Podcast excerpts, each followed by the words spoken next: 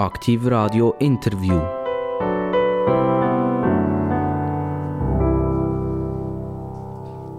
Und schon wieder macht es Bing. Und wenn es Bing macht, dann wissen ihr alle ganz klar, es ist Aktiv Radio Interviewzeit.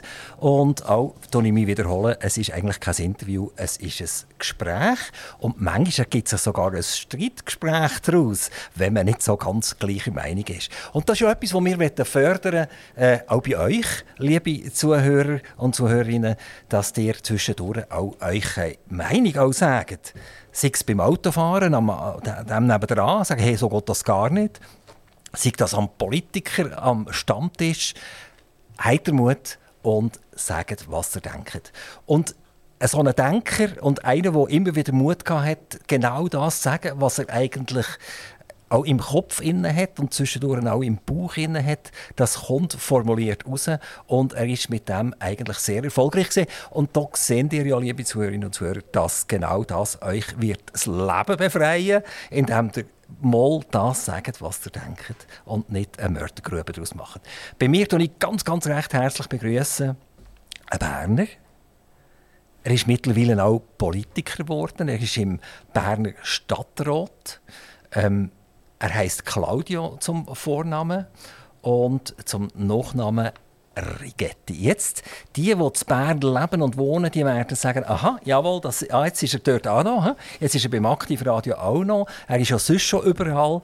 Äh, die, die so ein bisschen außerhalb von Bern sind und vielleicht nicht ganz zur Promi-Welt gehören, die so ein bisschen, wenn wir sagen, Normalbürger sind, die wissen noch nicht so wahnsinnig viel über Claudio Rigetti und den wollen wir lernen kennen. Claudio Rigetti, ganz, ganz herzlich willkommen. Herzlichen Dank für die Einladung. Ich bin sehr froh, dass ich da darf sein Claudio Rigetti, das tönt irgendwie nicht bernisch, der Name.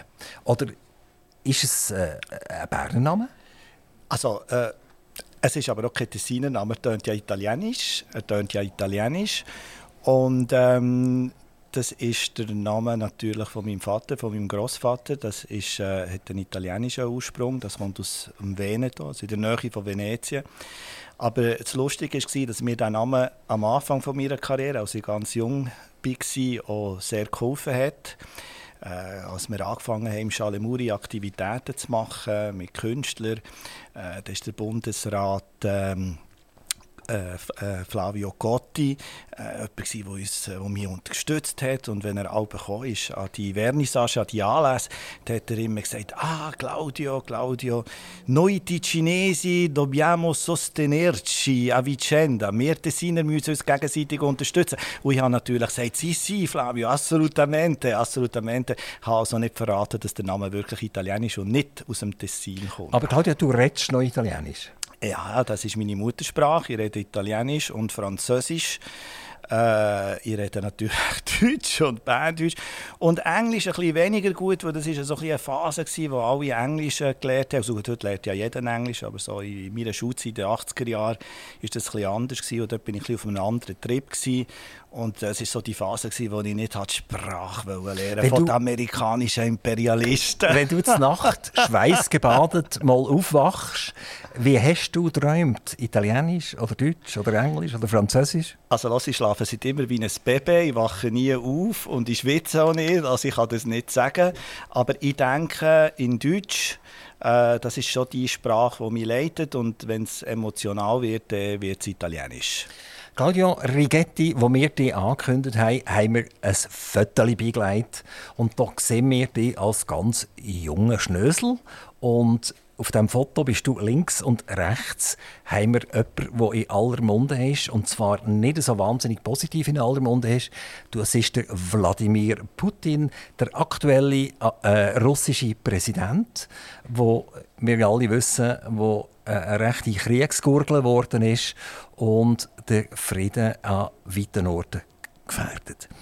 Wenn du heute zurückdenkst an das, ich nehme nicht an, dass dir das mal bewusst ist, dass du A, dort mit einem zukünftigen Präsident von Russland geredet hast und B, schon gar nicht, dass es der Mann wird sein, der uns in den 2020er Jahren irgendwie dermaßen wird beschäftigen, dass Europa, vielleicht sogar Amerika, China umkrempelt wird, wir in eine völlig neue Zeitrechnung rein werden, äh, katapultiert werden. Wie tust du dich da zurückerinnern an das Meeting? Ja, das mutet aus heutiger Perspektive schon fast äh, surreal an, natürlich. Ähm, ich muss sagen, das war ein Projekt, das dann von der Schweizer Regierung unterstützt worden ist.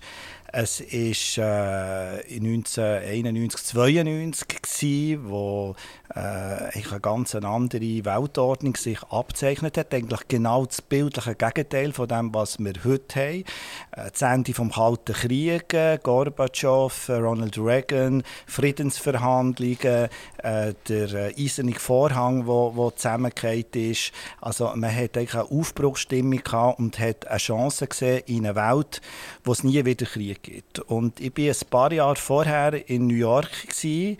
Äh, damals habe ich Amanda Lear begleitet für eine offizielle, eine offizielle Delegation von Paris gewesen, mit dem Jacques Chirac zu der sogenannten Liberty Celebration. Die Franzosen haben ja die Freiheitsstatue den Amerikanern geschenkt und es war sonderstill bei Laune.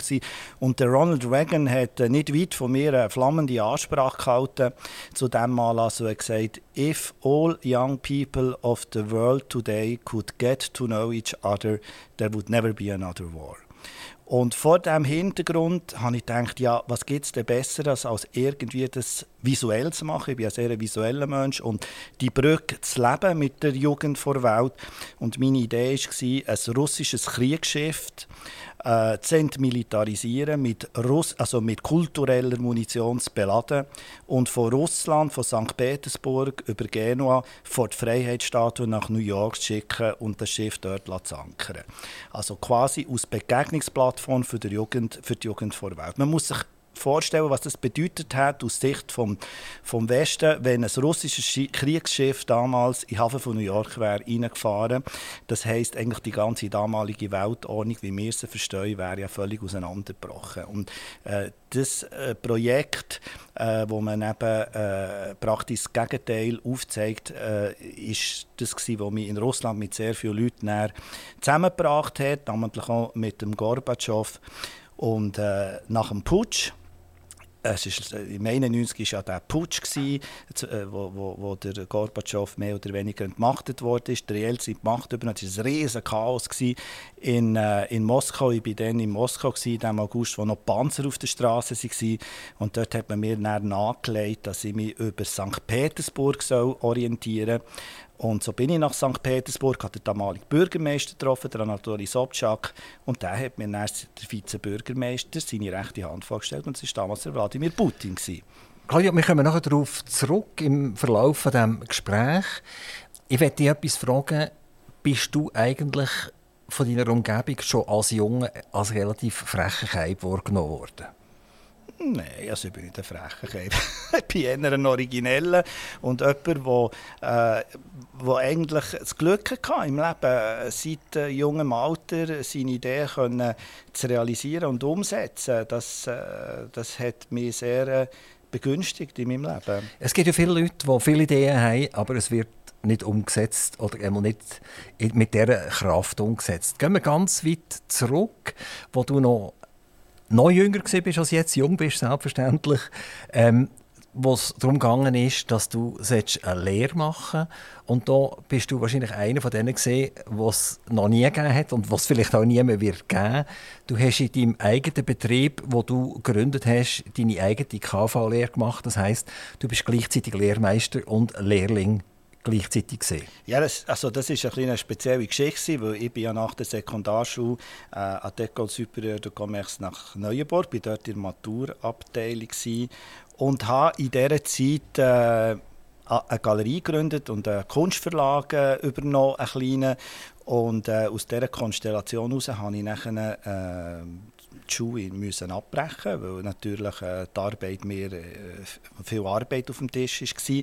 Und so bin ich dann nach Bern und habe äh, das Glück gehabt, das Verständnis zu finden beim KV und die Bewilligung, dass ich eigentlich die Lehre wirklich in meinem Betrieb machen konnte. Und das hat natürlich mir sehr geholfen, in allem, was ich machen ja. also, Als ich vorher frech gesagt habe, habe ich das nicht im negativen Sinn gemeint, sondern eher im positiven Sinn. Ich meine, das ist ja wahrscheinlich noch nie passiert, dass jemand zum Kanton ist gegangen und hat gesagt, lass jetzt gut zu, ich habe eigentlich schon mit ganz jungen Jahren meine eigene Firma und ich werde eigentlich in meiner eigenen Firma meine Lehre machen. Und im Normalfall würde man wahrscheinlich auch verzweifeln, weil da wird man von einem Beamten zum anderen geschickt werden, der sagt, jetzt musst du noch den fragen und das geht nicht, weißt, und das Gesetz sagt etwas anderes und das können wir sowieso nicht. Aber du hast das irgendwie durchgesetzt. Und das meine ich, das braucht schon eine gewisse Frechheit. Also man, man, man ist dann einfach äh, mutiger gewesen. Mir hat das einfach äh, viel Situationskomik natürlich äh, gegeben. Also ich habe am, äh, am, am, am, Vorabend von der französischen Mündlichprüfungen im KV bin ich in Paris gewesen und habe mit der damaligen Muse von Salvador Dali, Disco Queen Amanda Lear, mit dem Pierre Gardin im Espace Gardin eine grosse Vernissage organisiert. Und ich habe nicht gewusst, wie komme ich rechtzeitig zu dieser Mündlichprüfung und eine Person, die ich kennt habe in, äh, in Paris, die Frau vom Produzenten, von einem grossen Produzenten war in Hollywood, hat mir gesagt, ah, Chérie, Chérie, ne te soucis pas, du kannst mit meinem Privatjet äh, zurückfliegen nach Bern morgen, dann kommst du rechtzeitig an die Prüfung. Dann habe ich meinem Vater angerufen und gesagt, du, du musst mich nicht am Bahnhof holen, musst ein bisschen früher kommen, um halb acht am Flughafen im Bau. Und er sagt, da landet noch gar kein Flugzeug am Morgen. Dann gesagt, komm einfach, komm einfach, ich muss weiter. Und so bin ich dann zurückgeflogen, am anderen Morgen von Paris mit einem Privatjet. Mein Vater, der mich abholen am, äh, am Flughafen, hat mit Levita gelesen wie noch nie, ob ich eigentlich noch ganz normal sei, was ich mir da einbilde, da mit dem Privatjet zurückgekommen von, von Paris. Aber dank dem bin ich an die Prüfung gekommen und das Lustige war, dass die Konversationfrage von der Lehrerin war, «Qu'est-ce que vous avez fait hier?» «Was haben Sie gestern gemacht?» Und da konnte ich natürlich aus dem Vollen schöpfen, Paris, Amandalier, Vernissage, bla bla bla. Und da hatte ich eine 6 Und hat sie nicht gesagt, und jetzt erzählen auch noch die Wahrheit? Nein, nein, nein, nein, nein, ist noch lustig. Ich habe viele Jahre später mal ein Interview gegeben in der Zeitung, wo das erwähnt und habe gesagt, das werde ich nie vergessen. Und äh, ich habe ein paar Tage später einen Brief bekommen von dieser Lehrerin, die mir gesagt hat, ja, du, also nur zum Sagen, ich erinnere mich auch noch wie gestern an dem, äh, an dem verrückten Typ, der da hier solche Sachen erzählt hat und am Morgen früh von Paris gelandet ist. Claudio Rigetti, du bist primär in Bern bekannt. Aber wenn du jetzt so das Name-Dropping machst, oder, wo man in deinen Kreisen halt so macht, oder? ich kenne noch den und ich kenne diesen und, und, und der weiß auch von mir. Und trotzdem konzentriert sich, glaube ich, dein persönlicher Name schon stark in Bern. Wie, wie, kann das sein, dass du schon so jung, eigentlich so erfolgreich äh, die Promis hast können zusammenbringen Sie haben dir vertraut, du hast ihnen vertraut und trotzdem wissen sie vielleicht in Zürich und in St. Gallen noch nicht so wahnsinnig viel von dir? Ja, also ich gehe ja die Menschen alle gleich an. Ich, ich, ich lese ja nicht jemanden, den ich einlade in Chalemuri oder wo ich zusammenarbeite nach der Prämisse, er ist jetzt prominent oder nicht. Sondern es geht mir wirklich um ein persönliches Interesse an dem, was ein Mensch gemacht hat, äh, an dort, wo ich mich inspiriere. Leute, die ich finde, die geben äh, unserem Land ein Gesicht. Also es muss ja immer so eine persönliche, äh, persönliche, äh, äh, ein persönliches Feeling, eine persönliche Beziehung sein. Also äh, Name-Dropping ist sowieso ein Ausdruck, den ich gar nicht nicht gerne habe, äh, das, ist, das existiert bei uns wirklich nicht, sondern es, ist, äh, es baut sehr viel auf Freundschaft und auf, auf vielleicht mit dem, was ich mache, noch eine, eine gewisse Umgangskultur, eine gewisse, eine, der, Dialog ist sehr wichtig, wie auch bei dir. Äh, ich glaube, das, das, das sind Wertgrund. Äh, äh, Vorstellungen, die einem äh, näher bringen. Also, lustig ist, der, der Fürst Albert von Monaco war ja auch ein paar Mal unseren Anlass und ich bin auch wieder eingeladen worden, für ihn Sachen zu machen in Monaco und irgendwann habe ich mal äh, bei Gon äh, gefragt, also seiner rechten Hand im, pa im Palais in Monaco, warum eigentlich die, man mich äh, so wertschätzt und man mich fragt, oder? Und und da ist, äh, ist dann äh, die Antwort äh, gekommen, hat gelacht und gesagt, ah, äh, Monsieur Rigetti, vous savez, Monseigneur, also der Prinz, il aime votre nonchalance. Und ich glaube, genau das natürliche Element, das wir haben, dass das unkomplizierte, ungezwungene und alle Menschen sind gleich Prinzip, das bei mir wirklich tiefst verankert ist, macht es die Sache äh, so offen, ehrlich und erfolgreich ist. Du hast über deine Idee berichtet, dass du eine Ausstellung machen über äh, Salvador Dali und du hast nachher jemanden gesucht, der dir den Weg könnte öffnen und dann bist du auf die Amanda Lear gekommen. Und so wie ich das können lesen in den Berichten, die es zu dir gibt, bist du tatsächlich äh, einfach nach Frankreich geflogen und du bist an einen Anlass gegangen, wo die Amanda Lear war und hast sie an deinen Tisch herbeten. Ist das wirklich so gewesen? Es war ein umgekehrt. Es ist es ist ein gutes Beispiel für wie spontan gewisse Sachen äh, sich einfach ergeben. Ich habe dann eine Ausstellung gemacht mit dem Salvador Dali, der grosse spanische Surrealist. Er selber ist nicht mehr an Ausstellungen gegangen. Ich habe jemanden gesucht, der ihn gut kennt hat. Und dann bin ich auf den Mandalier gekommen, der damals natürlich gross in den Fernsehen war, in Frankreich und Italien und so weiter. Und dann habe ich den Weg zu ihr irgendwie gefunden in Paris und habe einen Termin bekommen. Und sie hat mir gesagt, ja, sie hätte nicht viel Zeit, äh, am Abend um halb zwölf im äh, Elysée Matignon in Paris. Und das war ja ein Club, wo sie gesungen hat. Und nach ihrem Auftritt bin ich eben zu ihr am Tisch. Und das Erste, was sie mich dann gefragt hat, ist mal, wie alt sie bin. Und dann habe ich natürlich gesagt, ich bin älter als ich bin. Ich habe relativ jung ausgesehen. Und dann habe ich natürlich bluffet damals. habe ich gesagt, ja, also ich möchte jemanden haben, ich biete euch 10'000 Dollar, die ich gar nicht hatte. Wenn ihr an die Vernissage kommt vom Dali, etwas sagt über eure Zusammenarbeit und so. Und sie hat immer gelacht und hat dann gesagt, also, äh, sie hat mir einen Gegenvorschlag. Äh, ich soll doch ihre Bilder ausstellen und dann kommen sie gratis. Paris. Und so äh, hat eine sehr lange, bis heute dauernde Freundschaft und Zusammenarbeit mit Amanda Lear angefangen. Dann hast du auch tatsächlich ihre Bilder ausgestellt und die sind auch verkauft worden. Ja, ja, auch immer wieder. Wir haben mit ihren Projekten und Ausstellungen gemacht äh, in der Schweiz, in Frankreich, in Monaco, in New York. Also wir haben sehr eng äh, äh, zusammen geschafft. Die letzte Ausstellung war vor ein paar Monaten in Zürich. Gewesen.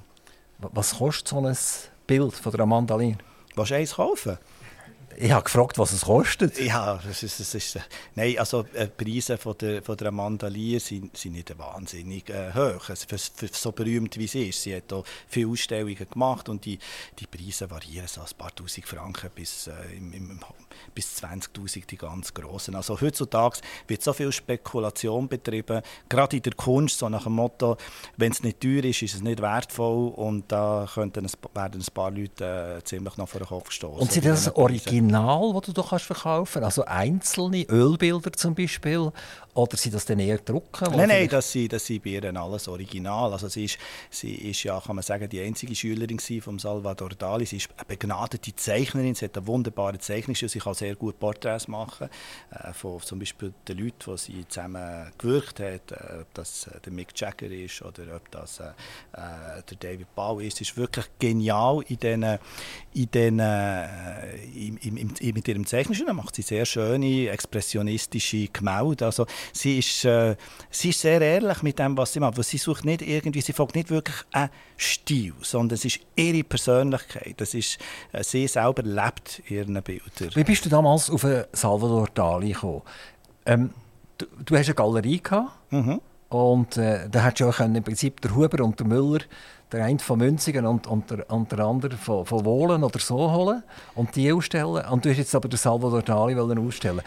Hast du irgendwie einen, einen Sammler gehabt, der seine Sammlung wollte verkaufen Oder was war der Grund, gewesen, wieso du Salvador Dali hast ausstellen und verkaufen also Salvador Dali hat bei weitem mehr äh, äh, begeistert als der, als der Müller von, von Worb. Also ich meine, es, es, ist, äh, ich habe mich natürlich schon als kleiner Bub für Kunst interessiert, habe schon früh gesammelt, also natürlich kleine Sachen äh, und äh, das sind so die Künste die mich wirklich äh, emotional berührt haben. Und dann habe ich natürlich den Weg gesucht, wie komme ich näher an das, was, was mich fasziniert. Also das ist wirklich der Antrieb, dass ich zu dem gekommen bin, ist mein, mein ehrliches Interesse gewesen für das. Aber du musst ja als Material herkommen. Für eine Galerie zu füllen, braucht es einfach Bilder. Und ja. wie kommst du an die Dali-Bilder her? Ja, wenn du dann anfängst zu suchen, wenn du dich mit dem auseinandersetzt, dann kannst du natürlich herausfinden, wer hat was, wo ist was. Und dann musst du natürlich auf die Leute zugehen und dann musst du die Leute natürlich überzeugen, überzeugen und gewinnen. Und äh, das ist eigentlich immer recht gut gegangen. Also, da komme ich wieder darauf zurück, auf, auf, auf einen frech Claudio Rigetti. Oder? Also, wenn ich Wo frech wäre, hätte ich auch nichts bekommen. Auf den überzeug äh, überzeugend und, und glaube in seiner Leidenschaft ehrlichen, der keinen Hintergedanken hat, sondern ich bin wirklich eins zu eins, wie ich bin. Also, wenn mich etwas fasziniert, interessiert, es gilt, gilt auch die Politik, dann gebe ich mich äh, uneigennützig in die ganzen Sachen sehr stark rein. Und nicht eigentlich in erster Linie wegen dem Geld oder wegen dem ökonomischen ökonomischen Erfolg, sondern wegen der Faszination, etwas Gutes, etwas Neues, etwas Bedeutendes aus meiner Sicht können zu machen. Der Rest, wie zum Beispiel das Geld kommt, ist immer eine Kollateralenerscheinung. Dein Vater, äh, Claudio Rigetti, war Sekundarlehrer von Beruf. Und er hat sicher nicht so den Blausch gehabt, wo du deine École Supérieure oder wie sie auch immer heißt, das Gymnasium abgebrochen hast und die so mehr oder weniger in die Selbstständigkeit gestürzt hast. Machst du dir das erinnern, wo du ihm gesagt hast, Papi, die Schule ist jetzt beendet, äh, mein Leben B von dir an? Nein, das ist nicht so. Mein Vater der war äh, begnadeter Lehrer. Gewesen. Und äh, er hat mich vom ersten Moment an sehr stark gefördert und hat äh, wirklich die Spürung gehabt, wie mit mir umgehen, dass am Schluss ich meine Ideen kann verwirklichen und gleichzeitig das schulische irgendwie mitnehmen, dass es passt. Also, dass das so geworden ist, dass ich dann auch den KV-Abschluss hatte, dass ich alles eigentlich bekommen habe, was nötig war, verdanke ich sehr stark meinem Vater. Und ich habe ja sehr eine enge Verbindung zu meinen Eltern, äh, namentlich zu meinem Vater. Und äh, in diesen Jahren, in den Anfangsjahren, waren meine Eltern sehr stark an meiner Seite. Gewesen. Also, wir haben sehr harmonische, schöne äh, Verbindung gehabt. Es gibt Leute, die vom Ringier Verlag portiert werden, wo man fast keinen Tag äh, nicht den Blick auftun ohne dass die drinnen sind. Ähm, bist du auch einer von denen, der drinnen vorkommt? Oder bist du eher einer, der doch im Hintergrund aktiv ist? Also in erster Linie bin ich schon mehr im Hintergrund tätig. Ich gebe ja anderen Leuten Plattformen. Äh, wenn Themen, die mir wichtig sind, also zum Beispiel bei politischen Themen und so, äh, da habe ich auch kein Problem im Vordergrund. Aber ich dränge mich bestimmt nicht im Vordergrund. Das ist nicht eigentlich äh, mein Ziel. Aber durch die Arbeit, die ich mache mit äh, Persönlichkeiten und durch das Format mit den Shalemuri-Talks, das natürlich sehr mediatisiert ist, äh, habe ich natürlich auch immer äh, mit den Medien zu tun. Aber mehr um die Sache, um das, was passiert, als um mich selber. Also Interviews mit, mit, mit wie mit dir sind selten, ich glaube, das gehört man auch. sind, sind das deine Freunde, die Medien? Oder eher ein bisschen fast deine Gegner? Nein, also die Medien sind Freunde. Äh, Im Sinne von, wie stark kann ein Medium Freund sein. Oder? Das Medium muss ja objektiv, einen gewissen objektiven Abstand halten, das ist schon ganz richtig so. Aber äh, wir haben einen sehr fairen, konstruktiven Umgang. Äh, und ich habe bis jetzt eigentlich nie schlechte Erfahrungen gehabt, äh, mit Medien. Es ist schon nicht nur gut geschrieben worden. Äh, wenn etwas kritisch hinterfragt wird und, und das, äh, ich das kann nachvollziehen und das Hand und Füße hat, kann ich mit dem bestens leben. Ich habe fast das Gefühl, du hast ein rotes Telefon, so wie der BRC, der Bundesrat BRC, das hat mit dem Mark Walder, CEO von Ringier.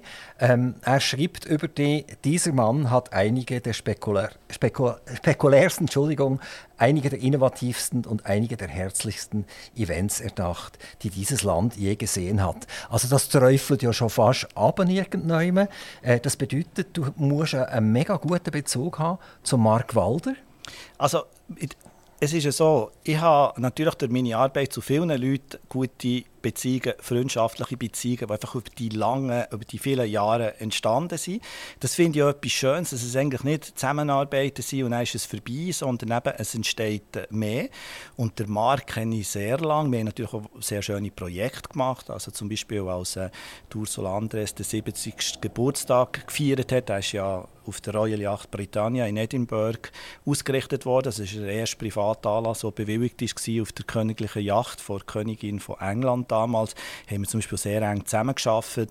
Äh, wir hatten verschiedene schöne Projekte. Gehabt, äh, aber ähm, ich, ich, ich lüte nie am Markt und sage ihm, hey, kannst du mir helfen? Tust du das äh, in die Medien bringen? Das mache ich mit keinem Medium. Das kann er jetzt auch nicht mehr, indem er jetzt ein bisschen abgesagt ist worden in diesem Konzern. Ähm, wir haben vorher über, über, über das sagen, was man denkt, ehrlich sein, äh, natürlich sein, über das haben wir geredet. Und man hat ja herausgefunden... Ja, genau das impliziert, dass man solche Fragen nicht stellt. Also zum Beispiel, dass ich würde Marc sagen, tu mir bitte etwas um, hilf mir, dass das reinkommt. Ich blicke, wenn man befreundet ist, stellt man solche Fragen nicht und man weiß, dass man die anderen Leute in Verlegenheit bringt. Damit. Genau, aber wir haben herausgefunden, dass er tatsächlich äh, versucht hat, seine Redaktionen auf Linie zu bringen und äh, die Idee, die Philosophie, die vom Bundesrat vertreten worden ist, auch in die Blätter hineinzubringen. Und dort hört es ja dann eigentlich auf, wie wir äh, eigentlich immer sagen, die einen denken so, die anderen denken so. Aber wenn man versucht, Journalisten auf Linie zu bringen, dann hat ja das nicht mehr mit Natürlichkeit, mit Recherchieren, mit Echtheit zu also, tun. Also, ich, ich kann da nicht zu viel dazu sagen, weil ich natürlich mit dem äh, Thema nichts äh, direkt zu tun habe. Aber so wie ich den Marc als, Person kenne, als integre Person schon so, seit so vielen Jahren, äh, habe ich ist also für, für, für mein Verständnis äh, ist das nicht äh, in der Art auszulegen, wie du jetzt das äh, dargelegt hast. Also du hast den totalen Freispruch jetzt gerade Nicht der totale Freispruch, weil ich gesagt habe, ich bin dort nicht involviert gewesen, aber so wie ich den Markt kenne, aus Persönlichkeit, aus, aus, aus Person mit seinen Prinzipien auch und wie ich ihn erlebt habe in all diesen Jahren von, von Zusammenarbeit und auch Freundschaft, äh, kann ich mir das absolut nicht vorstellen. Also so wie, wie du jetzt ihn der Sagen gibst, hat auch der Papst dir mal der Sagen gegeben? Das heisst, als deine, als deine Firma 25 Jahre alt geworden ist, hat der Papst der Segen für dich und deine Firma äh, erteilt. Wie kommt man zu so etwas? Das geht doch nur, wenn der Claudio Rigetti wirklich eine freche ist, oder?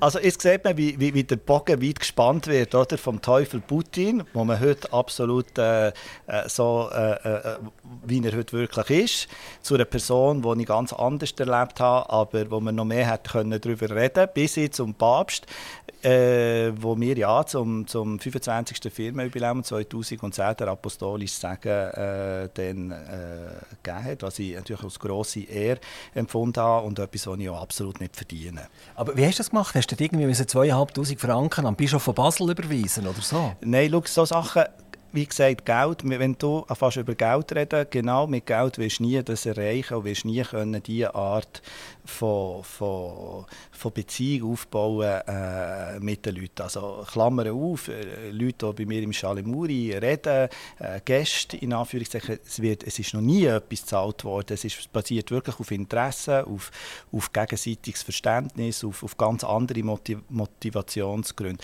Und äh, der Segen vom Papst äh, habe ich bekommen, weil ich äh, seit vielen, vielen Jahren in einem Orden bin. Das ist der Orden der Heiligen Mauritius und Lazarus. Lazarus Äh, und äh, durch meine, äh, mein Mitwirken auch in diesem Orden äh, haben die Ordensbrüder äh, der Papst angefragt, äh, ob er äh, bereit wäre, der apostolisch Sagen für mich zu spenden. so ist das entstanden. Und was kann man hinter diesem Orden sehen? Was macht er? Also der Orden, das ist äh, einer der ältesten Ritterorden von Italien. Äh, der hat äh, bis zum Tod vom letzten König von Italien äh, das heilige Grabtuch von Turin eigentlich bewacht. Das ist dann im Sitz vom Orden gewesen, ist mit Legat vom letzten König an Vatikan gegangen. Und heute sind die Ritter in erster Linie natürlich karitativ äh, tätig und unterstützen wohltätige Projekte äh, und äh, halten natürlich die italienische Kultur hoch. Das ist äh, so zu wirken, was man sich vorstellen muss. Wir haben ja noch eine ganz andere Person, die auch so in diesen Prominenten hat können funktionieren und garantiert auch aus Freundschaft und nicht aus finanziellen Gründen. Das ist der Claude Nobs von Montreux. Also er, er die, die, die Montreux-Festivals aufgebaut hat, ist ja in eine, in eine extreme Freundschaft mit fast jedem, der mit Musik, Jazzmusik etwas zu tun hat. Hast du irgendeine Art Seelenverwandtschaft mit dem Claude Nobs? Hast du ihn kennt? Hat er es vielleicht sogar mal zusammen geschafft? Ja, den Claude habe ich relativ gut kennt. Ähm, er war zum Beispiel dann auch auf der Royal Yacht Britannia anwesend gewesen, zu dem, zu dem Anlass, den wir organisiert haben äh, für äh, Tour Solandes. Das war übrigens zusammen mit Präsenz Schweiz, gewesen, also mit der offiziellen Schweiz. Ja, also ich glaube, was er mir ähnlich hat oder ich ihm ähnlich habe, ist wirklich ein bisschen die Nonchalance, die oder äh, Fürst Albert von Monaco mir gegenüber erwähnt hat. Also dass, äh, der lockere Umgang und, äh, und das, das, das, das Gespür für Menschen äh, und äh, das, äh, denke ich, das verbindet uns auf dieser Seite schon. Er war natürlich in einem anderen Bereich tätig, gewesen, oder Musik, das riesen Festival. Ich bin da vielleicht ein bisschen mehr Randfigur. Wie, wie, siehst du generell das nach äh, Corona jetzt? Also Montreux hat jetzt doppelt gelitten. Einerseits ist der Claude Nobs verstorben, also die Figur, die im Vordergrund ist gestanden. Es hat vermutlich ganz viele Musiker gegeben, die nicht nur wegen, wegen dem Montreux Festival kamen, sondern tatsächlich um den Claude Nobs wieder mal zu sehen und mit ihm dürfen ein bisschen zusammenziehen und, und ein paar Worte wechseln. Er hat auch immer sein Chalet zur Verfügung gestellt. Und seine Mundharmonika, äh, die er gespielt hat. So, ja. Wie du das auch machst, ha. du ja dein Chalet auch zur Verfügung stellen. Also das ist eine, haben wir wieder eine Parallelität. Und dann ist ja die verflixte Situation gekommen, dass äh, der Virus dazu geführt hat, dass die Regierungen der Meinung waren, man muss überall alles dicht machen und alles zumachen. Äh, Motor hat sicher gelitten unter dieser Zeit, in dieser Zeit. Wie ist das dir gegangen in dieser Zeit? Du hast ja vermutlich auch eine gewisse Anlässe nicht mehr durchziehen Hat das dich schwer getroffen oder hat das eher eine Zeit von der Reflexion gebracht? Also natürlich haben wir in dieser Zeit auch keine Veranstaltungen mehr können. Ich bin dann im 20, also im, im, im, im, zugespitzten Jahr, was Corona betrifft, hatte ich ja meine äh, Kandidatur für äh, Gemeinde und Stadtrat und war sehr stark durch das abgelenkt gewesen. Äh, was mich ein bisschen überrascht mit Corona, weil du hast ja, wenn du Posts machst auf sozialen Medien, bekommst du ja ab und zu Erinnerungen, nicht? Was ist, wenn war, ob das wieder posten Und da kommen zum Teil also dramatische Bilder, zum Beispiel die, die, die Messe, wo der Papst in der Nacht auf dem St. Petersplatz gehalten hat, ohne Menschen, der Sagen der ganzen Weltgeschichte hat, und man wirklich gemeint hat, die Welt geht, äh, bricht fast auseinander und man hat das im Grunde noch heute schon alles völlig vergessen. Also die Schnelllebigkeit von der, von der Menschen und das Vergessen, äh, das, äh, das gibt mir vor allem zu denken. Du hättest nicht gerne über Geld, aber Geld bewegt die Welt halt trotzdem. Jetzt, wenn, wenn du so Anlässe durchführst, ich meine, die kosten ja schlichtweg auch etwas. Oder? Du kannst du machst jetzt in deinem Chalet Muri mittlerweile nicht nur zu Bern, sondern auch in Zürich und Neu Basel, Basel ja, kommt, kommt auch dazu. Äh, das sind Lokalitäten, die es braucht. Die Leute wollen verköstigt sein, sie wollen etwas trinken und etwas essen, sie wollen einen gemütlichen Oben verbringen. Also letztendlich äh, kommst du nachher Rechnungen über von diesen Veranstaltern und die musst du auch zahlen. Woher nimmst du die nötigen finanziellen Mittel, um die Aktivitäten durchzuführen? Ja, also äh, ich bin ja auch beruflich tätig. Wir machen ja Unternehmensberatung und Markenstrategien. Das ist äh, äh meine Kernarbeit. Oder da geht es wirklich um, um Gedanken, wie kann sich eine Firma positionieren in einem neuen Markt, wie baue ich äh, eine Marke auf. Äh, wir haben ja auch äh, einen Fuß in Mailand, wenn es um, um Accessoire und Design geht, geht. Das ist natürlich die ganze äh, Produktion und Entwicklung von solchen Produkten, die wichtig ist. Und das ist eigentlich mein, äh, mein, meine Kernarbeit. Und was ich mit den äh, Veranstaltungen, mit den Kulturveranstaltungen mache, wo ich natürlich den Löwenanteil selber zahle. Wir natürlich auch Partner. BMW ist zum Beispiel so ein Partner. Aber ähm, äh, äh, das ist für mich eine, so eine Art Mischrechnung aus meiner Arbeit heraus, die es ergibt, wo ich natürlich mit meiner äh, mit meiner Gastgeberrolle, mit meiner Netzwerkerrolle innerhalb von der Shalemuri Talks und diesen Veranstaltungen natürlich auch mein persönliches äh, Netzwerk pflegen und aus dem entstehen natürlich auch neue berufliche Opportunitäten auch für mich und das äh, äh ist eine Win-Win-Situation natürlich am Schluss. Sonst könnte ich es natürlich nicht äh, endlos finanzieren. Also du bist jetzt nicht nur Markenbotschafter, sondern du hilfst, die Marke zu präsentieren und genau, aufzubauen. Genau. Du hast unter anderem beispielsweise äh, einen Espresso-Lounge designt. Genau, wir haben die erste Espresso-Boutique vor der Welt lanciert. Wir haben mit der Pharmaindustrie äh, zu tun gehabt, wir haben mit Nahrungsmittelkonzernen haben wir zu tun gehabt. Sehr, äh, wir zum Beispiel äh, jahrelang ist McDonalds einer von unseren besten Kunden gewesen sind. Äh, also seit, seit, äh, äh, äh, seit vielen Jahren ist wirklich so ein die, die, die kreative Begleitung und, und die Ideenfindung und die Problemlösung, dass das so ein im Sinn von kreativ äh, Beratung und strategische, aber auch operationelle Umsetzung in diesem Bereich innen, sind wir tätig und das ist etwas, was mir wirklich sehr äh, viel Spaß macht äh, und, äh, und für mich ist das Entscheidende, wenn, wenn so ein Kunde mit einem Problem kommt, nicht, dass ich die zündende Idee habe gesehen, wo das Problem ist. Weil die meisten Leute, die sind halt einfach wie ich hier an diesem Mikrofon mit der Nase wirklich fast fest drauf und sehen eigentlich schon äh, viele Sachen nicht mehr. Oder? Und wenn mir das jemand zeigt und mir das jemand erklärt, was er möchte, wo er steht, äh, wo seine Probleme sind. Meistens sehe ich relativ schnell, sehr subjektiv natürlich prägt, wie ich das anders würde machen, wie ich es würde lösen, auch wo der Fehler könnte sein und wie man es könnte besser machen äh, oder wie man es überhaupt könnte machen. Und aus dem entsteht ein spannender Austausch, sehr äh, angeregter Austausch und aus dem entstehen nachher Massnahmen und Lösungsansätze und so weiter. Du hast McDonalds erwähnt und dort mhm äh, gibt es ja den Namen Urs Hammer. Er hat ja, ja, klar, ja. angefangen in der Schweiz. Äh, er hat nach Grissier den, den Hauptstandort gebracht, Standort gebracht und hat nachher das äh, äh, weitergemacht. Das übrigens hier neben äh, unserem Studio werden jede Nacht 600'000 Brötchen backen. Also hier äh, in, in Luftdistanz können wir nachher schnell rübergehen und noch ein, noch ein Bann vielleicht essen. Genau. Ähm, der, aber der, der Urs Hammer hast du auch mal müssen lernen kennen. Ähm, ist dir das auch darum gegangen, über deine Galerie oder, oder über deine Kunstprojekte, die du gemacht hast? Und dann ist der Urs Hammer halt dort mal reingelaufen per Zufall und dann hat er gefunden, der Claudio Rigetti ist eigentlich ein glatter Keib. Dem könnten wir eigentlich ein bisschen etwas anvertrauen. Also der Urs Hammer ist äh, bis heute ein sehr guter Freund von mir. Das ist äh, eine interessante Begegnung. Das hat natürlich vor allem dann mit der Kunst zu tun gehabt äh, wo ich dann angesprochen worden bin. Ich glaube, das war dann von Max Wiener, der äh, ein grosser Werber und ein grosser Strateg, ein Kreativstrateg in der Schweiz war, in der Medienwelt tätig war. Er hat gesagt, ah, Claudia, also deine Anlässe, das sind perfekte PR-Veranstaltungen. Und ich möchte, dass du etwas für McDonalds machst. Und ich habe ihm dann gesagt, nein, um Gottes Willen, habe ich gesagt, ich bin ja da in meinem Elfenbeinturm vor Kunst. Ich habe, noch nie, ich habe wirklich dann in meinem Leben noch nie Hamburger gegessen. Ich habe keine Ahnung, wie ich das das machen soll. Und ich sagte, Mama, wir machen ein Treffen mit dem Urs in Lausanne. Dann haben wir uns im Lausanne Palace äh, getroffen zum Lunch.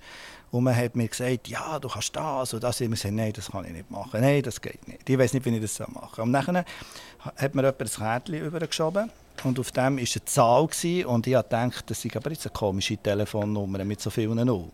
Und dann habe ich gefragt, was ist das? Ist das deine Handynummer? Und er sagte, nein, das ist das Budget, das du kannst haben, wenn du für uns etwas organisierst. Und dann habe ich das neu angeschaut und habe gesagt, ja echt, und ich kann machen, was ich will. Dann sind im Rahmen von dem, was wir abgemacht haben, kannst du das frei kreativ umsetzen. Und gell, wenn du in der Kunst tätig bist und jedem fünf musst nachrennen, für etwas Gutes zu machen und dann kommt jemand aus der, aus, aus der Unternehmerwelt und sagt, du deine Kreativität ausspielen, schaff mit uns zusammen. Und du hast Möglichkeiten, die durch, durch die Budget entstehen. Dann habe ich gesagt, Mal, das mache ich. Und so bin ich äh, in etwas hineingegangen, wo ich keine Ahnung hatte, wenn ich überhaupt mit dem anfangen soll, weil ich es noch nie gemacht habe. Und auf dem Rückweg von Grisier bin ich zum ersten Mal in einen McDonalds hineingegangen, Hamburger essen, weil das habe ich vorher gar nicht kennt. Und, und, was hast du gemacht für McDonalds nachher? Was ist daraus resultiert? Also für McDonalds haben wir verschiedene ähm, äh, Firmenanlässe gemacht. Die waren ja in den Ende 90er Jahren immer so grosse, wirklich grosse Kisten gewesen. Und, äh, also für, für, die Mitarbeiter? Oder? Für, für die Mitarbeiter und Lizenznehmer. Und im 2000 und, ah, jetzt weiß ich nicht mehr, Base oder, oder 3, haben wir die Lancierung von der Golden Arch Hotels gemacht. Das war schon ein, ein wahnsinnig äh, faszinierender Anlass, der wo, wo, wo in Zürich war. Und dann haben wir verschiedene andere so, äh, Ideenaustausche und, und, und, und, so Themen behandelt. Oder McDonalds hat ja dann noch Aroma-Café. Äh, sie waren ja dann relativ diversifiziert. Gewesen. McDonalds hast du genannt. Ähm, aber die Arbeit war schon mal eigentlich erledigt, gewesen, die ist gemacht. Mhm. Ist dir das geblieben?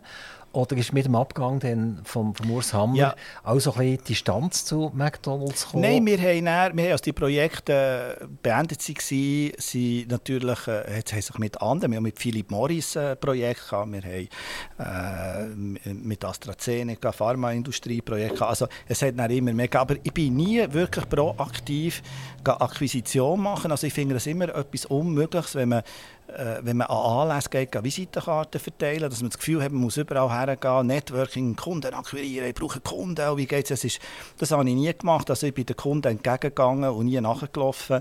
Und äh, bei, bei diesen Anlässen, äh, die ich organisiert habe, also zum Beispiel für McDonalds, sind natürlich auch andere Unternehmer, Grossunternehmer, CEOs gewesen. Und aus dem heraus hat sich natürlich, hat sich natürlich Gespräche gegeben. Und dann haben gesagt, ja, wenn wir das einmal anschauen, und es muss ja zusammenwachsen. Und ich bin auch eigentlich immer in meiner Arbeit mehr derjenige der gesagt hat, die Zusammenarbeit zwei bis drei Jahre ist top. Und dann müssen wir es überdenken, weil es läuft ja dann irgendwie ein bisschen aus. Oder? Weil jeder bringt ja seinen Stil, seine Ideen, seine Visionen. Und wenn ein Projekt gemacht und umgesetzt ist und läuft, ist es so vorbei und dann sollte man so beenden. Das ist gut für beide Seiten, weil nachher eine Kreativität wieder anders fließt. Gibt es irgendein Projekt aktuell, wo du gerade dran bist, wo du uns etwas erzählen kannst also im Moment, im Moment plane ich, äh, die, die Schale Muri Talk wirklich weiter ausbauen und habe natürlich meine, meine Beratungen, die im Hintergrund laufen mit den Firmen. Äh, da kann ich nicht zu viel sagen, weil das nicht jetzt äh, äh, bereits äh, öffentlich äh, spruchreif ist. Es hat natürlich noch Vertrauensklauseln in vielen Bereichen und ich möchte im, im, Nachgang von diesen sehr erfolgreichen zwei Gala de Bern, die wir gemacht haben, die wirklich eine internationale Ausstrahlung für Bern hatten, bin ich, das habe ich auch vor Corona schon angedenkt. Jetzt versuche ich es äh, Schritt für Schritt zu konkretisieren. Das ist äh, die Idee von einem Weltkulturgipfel, wo so ein neue, wo eben auch wirklich, wie du das auch machst, die offene, spontane äh, Dialog äh, fördert, Konversation, Austausch, gegenseitige Kennenlernen. Aber wo man, sagen wir, im Unterschied, äh, wie es jetzt im im, äh, im WEF ist, äh, wo wirklich äh, für mein Empfinden der Karren vor der Achse gespannt ist, das Ganze anders zeitgemäßer aufteilt wird. Und bei diesen Themen, äh, wo auch beim Weltkulturgipfel, es geht ja nicht um Malerei, Musik und so Sachen, sondern es geht wirklich um die grossen Herausforderungen, die grossen gesellschaftlichen, die grossen kulturellen, die grossen wirtschaftlichen, die grossen, äh, äh, die grossen Baustellen, aber sie eben unter einer kulturellen Perspektive zu diskutieren und nicht nur aus wirtschaftlich vorgegebenen Interessen von grossen Konzernen. Du redest ja nicht gerne über Geld und, und ich rede halt immer wieder mal über Geld. Ähm, du redest viel über Geld, das ist wahnsinnig. He? Ähm, du hast jetzt die, die, die Berner Galas durchgeführt, zweimal. Und du hast dich nachher halt trotzdem so geäussert, ich das jetzt ein bisschen zusammenfassen. Mhm. Um mich herum hat es Haufen Knuppensager, die nicht mithelfen, dass das äh, kann weitergemacht werden kann. Bern hilft nicht mit, dass sie endlich zu einer Hauptstadt werden, sondern sie sind einfach immer noch Berner oder? und lassen Zürcher und Pariser und New Yorker machen. Riesengroße Fehler. Also auch dort, um jetzt wieder aufs Geld zurückzukommen, hast du dich öffentlich verlaut, dass du gesagt hast, äh, wenn man das nicht finanzieren kann, dann kann man es auch nicht mehr durchführen.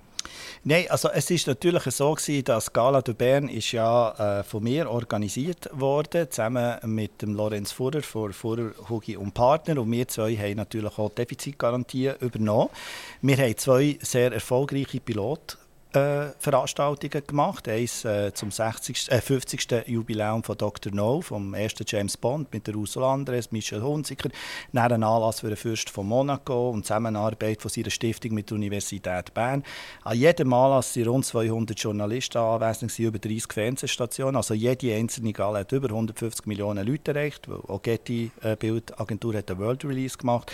Äh, und nachher ist es halt äh, irgendeine es ein Bekenntnis, wo du einfach auch ein bisschen spürst, mal, äh, der Standort wünscht das, der Standort engagiert. Das ist nicht nur eine Frage von Geld, das ist wirklich, wir tragen es mit, wir nehmen es ins offizielle Programm auf, äh, wir entwickeln das äh, weiterentwickeln. Äh, und das ist, äh, das ist äh, eben damals, also das ist natürlich schon zehn Jahre her, nicht so der Fall gewesen. Und vielleicht war auch das ein bisschen der Grund, gewesen, warum ich doch mit einer gewissen Zeitverzögerung entschieden habe, dass ich in Politik will. und von der anderen Seite probieren da wirklich das Bewusstsein zu schaffen, das Verständnis aufzuzeigen. Ich glaube nicht, dass es einfach eine grundsätzliche Ablehnung ist oder äh, äh, es ist mehr es fehlt so ein bisschen das Verständnis und die Erkenntnis und und dass man das, sich damit überhaupt auseinandersetzt, was da für Möglichkeiten und Opportunitäten entstehen, wenn man Hauptstadt denkt, wenn man von Bern redet und nicht einfach nur äh, das absolut lokale Interesse in den Vordergrund stellt und äh, die, die, die, die, die anderen Möglichkeiten einfach äh, ausblendet. Oder man hat solche die ideologische Wände, die aufgezogen werden, äh, wo man einfach muss abbauen muss. Das ist, finde ich, sehr wichtig. Du, du, hast von Freundschaften geredet und du sagst, die, die vielen Prominenten, die um dich herum sind, sind nicht einfach Prominente, die man eben einkauft und dann hat man sie einen Oben und gehen sie wieder, sondern das sind langfristige Verhältnisse, wo man eingeht miteinander, man lässt einander zu, man tut auf Augenhöhe diskutieren. Ich will schnell ein paar Namen, ich mache jetzt halt gleich ein bisschen Name-Dropping, rasch. Roger Moore, Gina Lollobrigida, Roman Polanski, Jean Tägeli, äh, Tetz Kappa, das ist natürlich vielleicht der unbekannteste von allen, gesehen, wo aber mm. da kommen wir vielleicht nachher noch darauf zurück, das hat ja mal zu einem, zu einem Verkehrschaos geführt, äh, wo du den Tetz Kappa portiert hast. Aber jetzt tue ich es mal umkehren. Du hast für die alle etwas gemacht. Würden die auch etwas für dich machen? Ich wollte dir schnell etwas, eine, äh, eine Geschichte erzählen. Ich, ich war mal eingeladen an einer Party und dort ist der oberste Boss von der damaligen, das ist jetzt lang, lang zurück, äh, von der Credit Suisse gesehen. Und als der reingekommen ist, hat, es, hat man gemeint, es sei wie ein Lämpchen und alle, alle Bienen fliegen jetzt um den herum und alle wollten Grüezi sagen und alle wollten irgendwie auch noch etwas mit dem äh, besprechen. Ein Jahr später ist der genau gleiche nicht mehr CEO von der, von der Credit Suisse. Er musste gehen. Er ist fast ein bisschen in Schimpf und Schande äh, davongejagt worden. Er ist trotzdem noch wieder eingeladen worden, am gleichen Tag, ein Jahr später. Er ist ganz allein in einem Eckeli gehockt und hat darauf gewartet, dass jemand mit ihm redet. Das ist für mich absolut prägend gewesen. und ich habe gesagt, das kann es ja einfach nicht sein. Was seid ihr auch für oberflächliche Typen, wo der zuerst wüsste nicht, wie, wie näher zu jemandem hergehen und nachher tut er ihn meiden, ohne dass der irgendetwas wirklich Böses gemacht hat. Sind die Freunde, die du alle jetzt gesagt hast, auch für dich da, wenn es dir schlecht geht? Also, du hast jetzt so viele Namen genannt von Menschen, die schon Flügel haben und nicht mehr auf dieser Welt sind. Aber ähm, das Beispiel, das du genannt hast von, von dem Bankier, von dem von dieser Person und alle sind mit, mit Interessensanfragen um ihn, äh, um ihn gestanden. Also das ist ja genau das, was eben bei meinen Anlässen nicht der Fall ist. Es, wird, es, wird, äh, es ist ein ganz anderer Ton, ist eine ganz andere Atmosphäre, ist ein ganz anderer Ansatz. Oder? Und in diesem Rahmen erst können Beziehungen entstehen, die ehrlich aufrichtig sind und wo es eben nicht um Interessen geht. Also man redet an solchen Anlässen nicht über, ich kann euch noch das schnell vorstellen, die sind doch dort in diesem Geschäft, sondern man redet wirklich um grosse, wichtige Themen, auch Themen, die wo, wo, wo, wo, wo, persönlich sind. Aber es, äh, es, es, es gibt, ich kann dir auch ein Beispiel geben, als wir einen Anlass gemacht haben, wo der Ignazio Cassis dabei ist, ist gerade frisch Bundes, äh, äh, äh, Bundesrat gewählt worden äh, und äh, da hat er mir gesagt, ich kann nicht lange bleiben, er hat eine kurze Ansprache gehalten und irgendwann nach zwei Stunden sehe ich ihn und sage, du bist du immer noch da? Sagt er, ja, ja, weißt du, wir sind jetzt hier zusammengesessen mit Leute von den verschiedenen Botschaften. Wir haben zusammen ein bisschen geredet. Das war wirklich sehr interessant. Wir haben uns kennengelernt, wir sind uns begegnet. Oder? Es geht darum, sich persönlich kennenzulernen. Und vom Moment an, wo man sich persönlich kennengelernt hat, kann man in einem anderen Schritt über Ideen und Projekte reden und sagen, wollen wir etwas zusammen machen. Oder? Und das macht eine ganz andere Atmosphäre, eine ganz andere Entwicklung, äh, die da entsteht. Oder? Und aus dem heraus, ja, um deine Frage zu beantworten, entstehen wirklich ehrliche Freundschaften. Und, äh, und, und wenn es möglich ist, hilft man sich gegenseitig. Hast du, hast du in deinem Leben denn schon mal irgendeine wirklich gravierende Probleme bekommen? Sei das familiärer Natur oder sei das finanzieller Natur, wo du effektiv Unterstützung eigentlich gebraucht hast? Und hast du die auch tatsächlich, wenn es so gewesen wäre, können abholen Also ich habe natürlich auch familiäre äh, Schwierigkeiten gehabt, also Probleme also Meine Mutter ist zum Beispiel nach einer Hirntumoroperation am Universitätsspital in Zürich sechs Jahre äh, 100% äh, Pflegefall geworden, von einer gesunden, lebenden Frau zu einer bettlägerigen, äh, äh, völlig unmobile Person, die wir bei uns daheim sechs Jahre lang gepflegt haben. Wir haben sogar Transport organisiert im Sommer zu unserem Ferienhaus nach Italien, dass meine Mutter die Beziehung zu ihrer Familie in Italien können halten. Das war sehr belastend, aber es war auch sehr, sehr persönlich bereichernd. Ich habe, mich, ich habe mit meinem Vater, der äh, im Mai 21 äh, leider gestorben ist, drei Jahre zusammengelebt, und ich ihm versprochen habe, dass er nie wird müssen in ein, äh, in ein Heim gehen Mein Vater hat unter äh, zunehmender Demenz gelitten im Alter und da habe ich meine Prioritäten entsprechend äh, äh, verschoben. Also, ich habe, also das Leben ist nicht nur ein Zuckerschlecken, logischerweise. Und, äh, äh, ich stehe mit beiden äh, Füßen am Boden und meine Welt besteht definitiv nicht nur aus Glamour, sondern eben vor allem aus, aus, aus, aus, aus Arbeit, Ideen und, und, und, und aus all dem, was du hier angesprochen hast, was so stark glänzt und scheint, aber aus dem heraus entstehen zum Teil ganz spannende äh, neue Ideen und Gedanken, die am Schluss wirklich allen äh, in irgendeiner Form wieder zu gut äh, kommen. Claudio Rigetti, unter anderem Stadtrat von Bern, von der Mitte. Das ist ja sehr typisch, oder? Da muss man sich politisch nicht so positionieren. Ah, das würde ich nicht sagen. Da, da kann man immer so ein bisschen güchseln, wie, wie, woher weiter will. nein, nein, das sagen wir natürlich selbstverständlich ja. nicht. Aber ich würde gerne, Claudio, ich würde gerne noch mal zurückkommen auf Putin. Ähm, du hast ihn tatsächlich persönlich lernen kennen.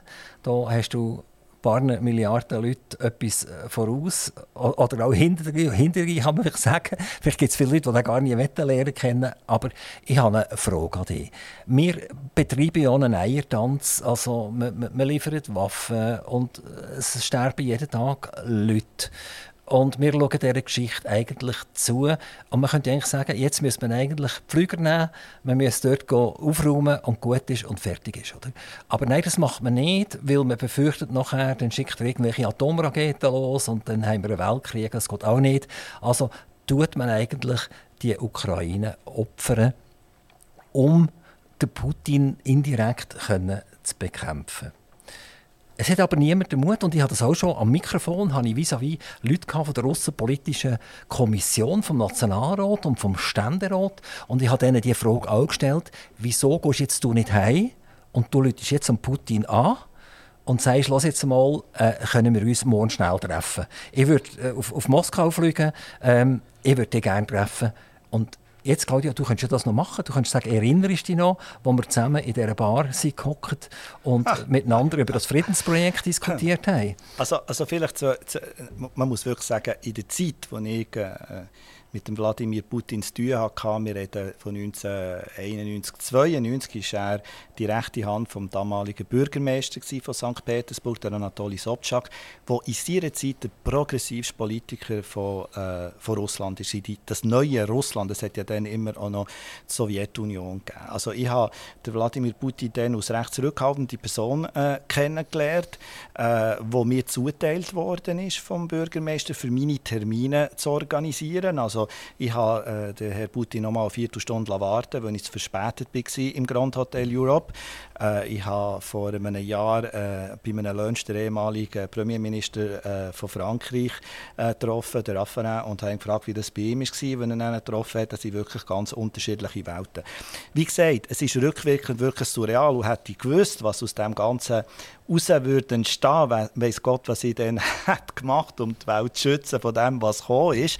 Aber wir müssen jetzt äh, wirklich auch äh, ehrlich auf, auf die Krisensituation schauen. Also wir müssen eine Lösung finden mit der Ukraine, das ist ganz klar, das ist eine grosse Herausforderung. In Detail können wir nicht reingehen, sonst sind wir eine Stunde nur über das. Aber wir müssen uns einfach bewusst sein, dass die, die Turbulenzen und, und, und, und, und die die Unordnung, die weltweit stattfindet, die baut wirklich auf der Konfrontation auf in der Quintessenz zwischen USA und China. Das ist das grosse Problem, das uns noch bevor wird stehen. Und äh, man muss das ganzheitlich sehen.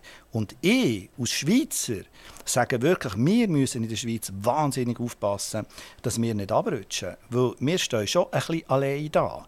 Und wir müssen wirklich auch ein bisschen sagen, zuerst auch unsere Interessen und schauen, wie positionieren wir uns und was bringt uns etwas. Bringt uns Neutralität mehr?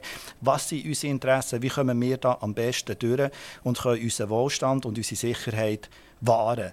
Weil im, von außen gesehen, oder, wenn, ich bin ja viel in Italien und im Ausland unterwegs, weiß man wirklich nicht, wo steht eigentlich die Schweiz. Was ist Positionierung von der Schweiz in der internationalen Staatengemeinschaft, in der internationalen Welt. Und natürlich ist es so ein, ein Vorfall, so ein haarsträubender Vorfall wie mit der Credit Suisse, oder das ist ja wirklich eine, eine Chronique d'un désastre annoncé gewesen, wo jetzt wirklich mit aller Härte, voll unerwartet, mit chaotischen Entscheidungen uns getroffen hat. Wieder müssen wir das ausbügeln. Also nicht Credit Suisse, eine globale Bank, internationales Geld, internationale Entscheidungen, dann bricht das zusammen. Und dann läuten alle Minister von der ganzen Welt, Wirtschaftsminister, nach Bern ins Bundeshaus an und verlangen der, äh, der Kulturminister, der Bundesrat hier in der Schweiz und sagen ihm, ja, was macht ihr? Das ist eure Bank. Stützt die, sonst geht das ganze Wirtschaftssystem zusammen. Und da 260 Milliarden sind bereitgestellt und ähm, äh, äh, und wenn wir jetzt das Problem nachhaltig lösen wollen, muss man einfach sagen, eine Schweizer Bank darf nur eine Schweizer Bank sein, wenn sie unseren Prinzipien, unseren kulturellen Grundlagen entspricht, sich hier erkennt und die respektiert. Und eine gute Nachricht heute ist, dass der Herr Motti wieder bei der UBS ist, äh, weil das könnte helfen, das Problem doch noch besser äh, zu lösen. Aber es ist eine grosse Herausforderung und es wird auch grosse Wellen schlagen. Claudio, wenn jetzt du äh, Alleinherrscher wärst in der Schweiz, was würdest du denn machen? Also würdest du die Neutralität opfern? Oder würdest du die sakrosankt also, erklären? Also, Alleinherrscher, das ist ja, also ich meine, das ist ja der absolute Widerspruch äh, gegenüber all dem, was wir sind und für das, was ich auch eintrage. Ich meine, was wir, der grösste Wert, den wir in der Schweiz haben, das ist unsere direkte Demokratie, unsere Freiheit. Und es wäre absolut wichtig, dass die jungen Leute immer mehr verstehen, dass das nicht geschenkt ist und dass wir uns in einer Welt befinden, wo wir das mit Hand und Füßen müssen verteidigen müssen. Was heissen für die jungen Leute, wählen, wählen, politische Meinungen äh, bilden und verstehen, dass das nicht geschenkt ist und auch verstehen, dass das im höchsten Maß jetzt gefährdet ist. Und äh, ich glaube, wichtig ist, vor allem, dass wir reden über die Probleme. Es wird kein wirklich grosser, breiter Dialog angestoßen über das Thema zum Beispiel von der Neutralität, aber auch über die Zukunft von der Schweiz. Und eben die grossen Fragen, die ich merke, sind dann im Stadtrat bin, merke ich zum Beispiel, in Bern, in den politischen Kreisen in Bern, in der Region Bern, interessiert man sich ja gar nicht, was da in der Welt läuft. Also es geht einem vorbei und das trifft einem aber wie eine Faust jedes Mal, wenn etwas passiert und man blendet es immer systematisch aus. Und unsere Interessen auch von der Lokalpolitik, die enden einfach nicht an der Stadtgrenze. Also, dass wenn man mit den Gemeinden rund um Bern redet, läuft das schon aus, unter Aussen Beziehungen, Aussenbeziehungen sind für mich die internationalen Beziehungen und die überkantonalen Beziehungen in der Schweiz, wo wir gerade aus Hauptstadt von der Schweiz, aus Bern, uns wirklich mehr einbringen müssen, damit wir auch mehr wahrgenommen werden und wir dort auch äh, äh, mehr Respekt erfahren, weil das ist manchmal auch etwas, was fehlt. Politik äh, Bern, Stadt Bern. Ich habe hier eine Grafik vor mir seit 1971 und dort haben sich die Bürgerlichen etwa halbiert bis heute von 1971 und die linken Kräfte haben sich etwa verdoppelt. Das heißt, die Bürgerlichen sind der absolute Minderheit in diesem Stadtrat drin und äh, da kann man ja fast sagen, wenn nur noch und primär das soziale Umfeld gilt äh, und nicht mehr so wahnsinnig viel um, aufs Schaffen geben wird, dann wird es wirklich schwierig, oder? Dann ist auch die Neutralitätsdiskussion eigentlich nur ein Schatten, ein Schattengefecht, weil, weil wir eigentlich schon fast ein bisschen verloren haben.